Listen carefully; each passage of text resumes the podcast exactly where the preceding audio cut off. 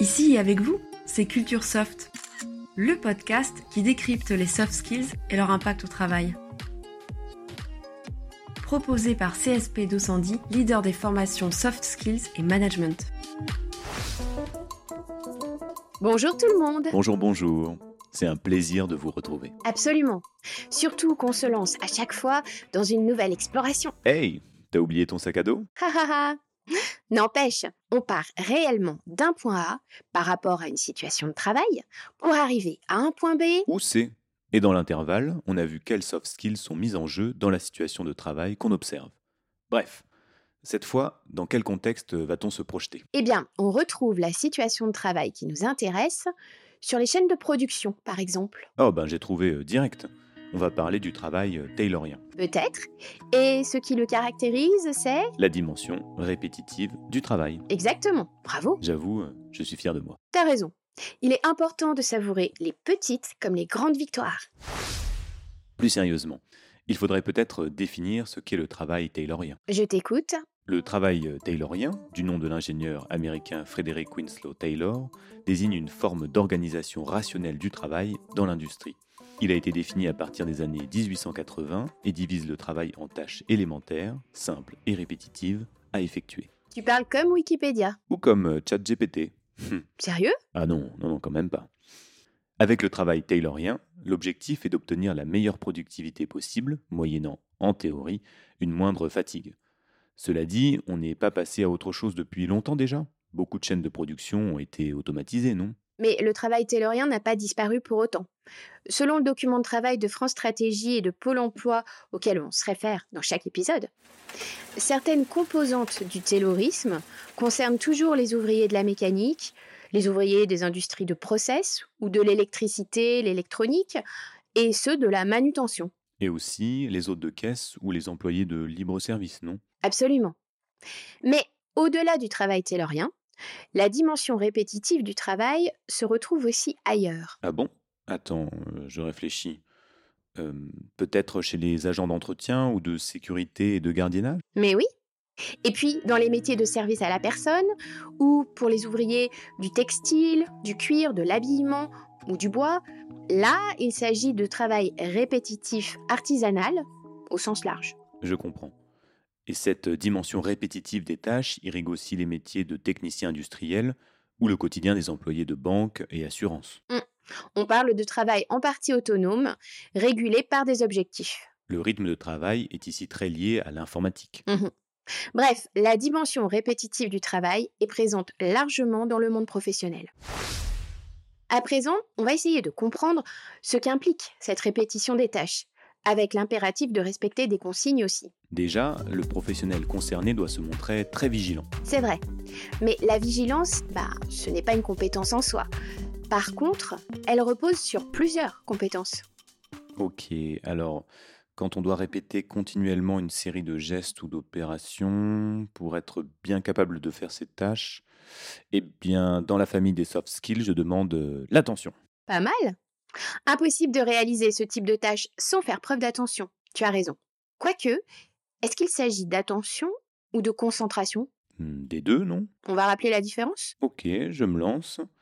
L'attention, c'est l'ouverture à nos sens et à ce qui nous entoure. On peut être attentif à ce que l'on voit, à ce que l'on entend, aux odeurs, etc. Se montrer attentif, c'est donc capter un maximum d'informations autour de nous et rester éveillé à ces informations. C'est ça. Sachant que l'attention est souvent indépendante de notre volonté. Euh, S'il y a un bruit soudain dans la pièce, on tourne la tête de façon instinctive pour voir ce qui se passe. C'est vrai. Avec la concentration, c'est l'inverse. Du scope général où l'on capte tous les signaux de l'environnement, on fait un focus sur un détail en particulier. On se concentre alors volontairement sur ce détail ou dans le cadre du travail, sur la tâche à accomplir.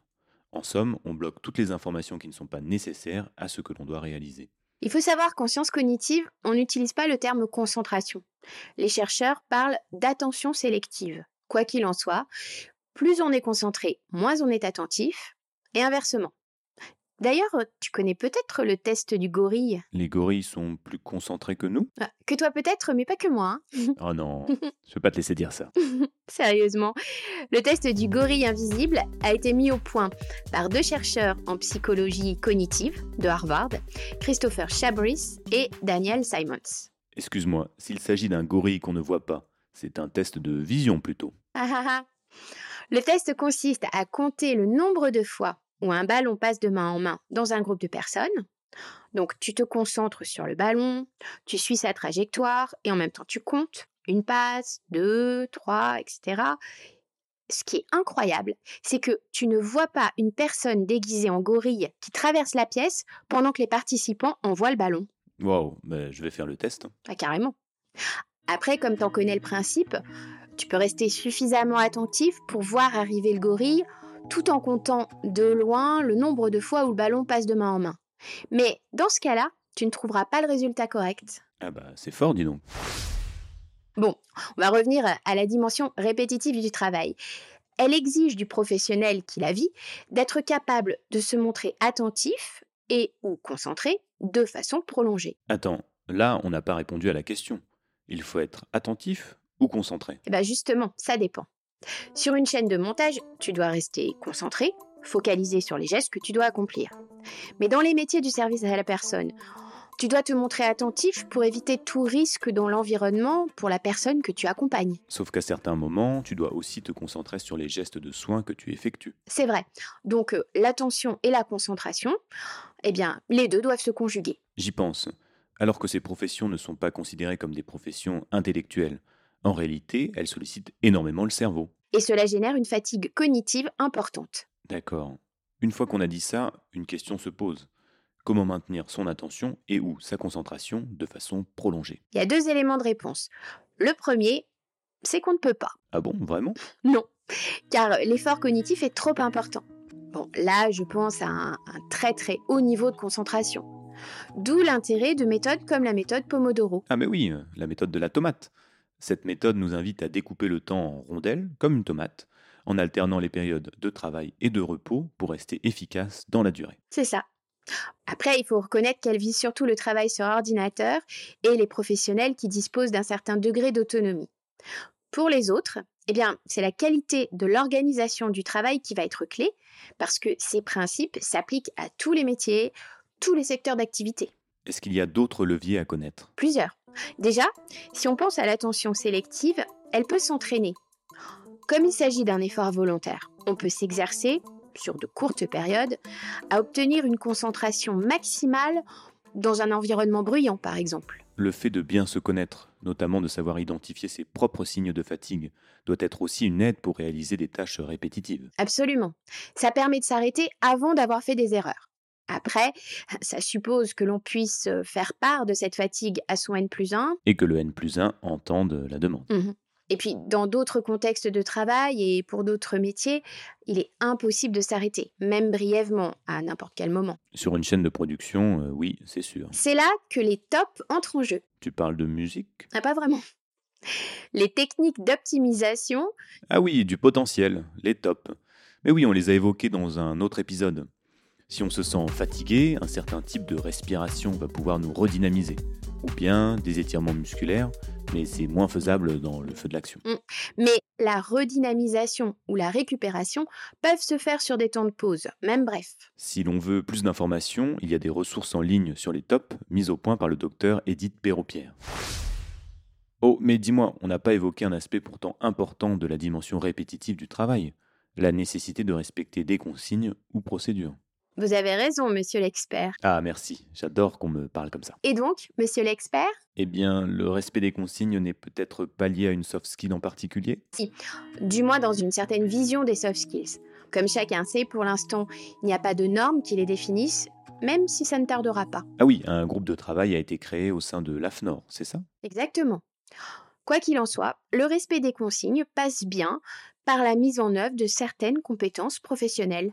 Hmm, J'en vois au moins une, la rigueur. Bravo Les experts définissent la rigueur comme le caractère de précision, d'exactitude, de régularité du travail d'un collaborateur.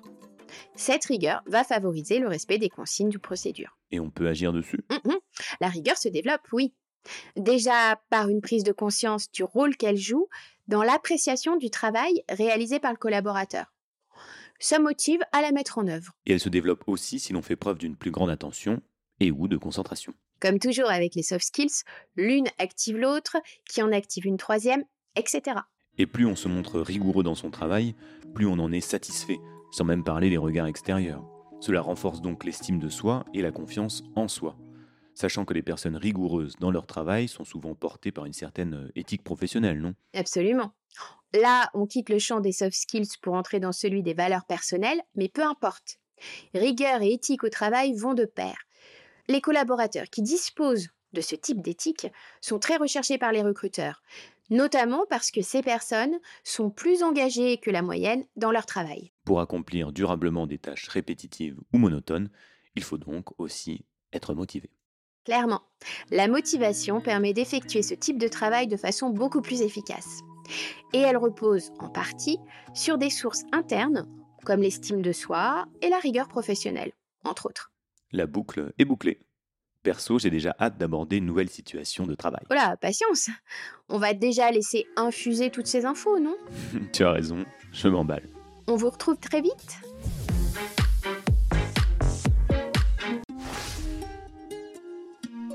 C'était Culture Soft, le podcast qui décrypte les soft skills et leur impact au travail.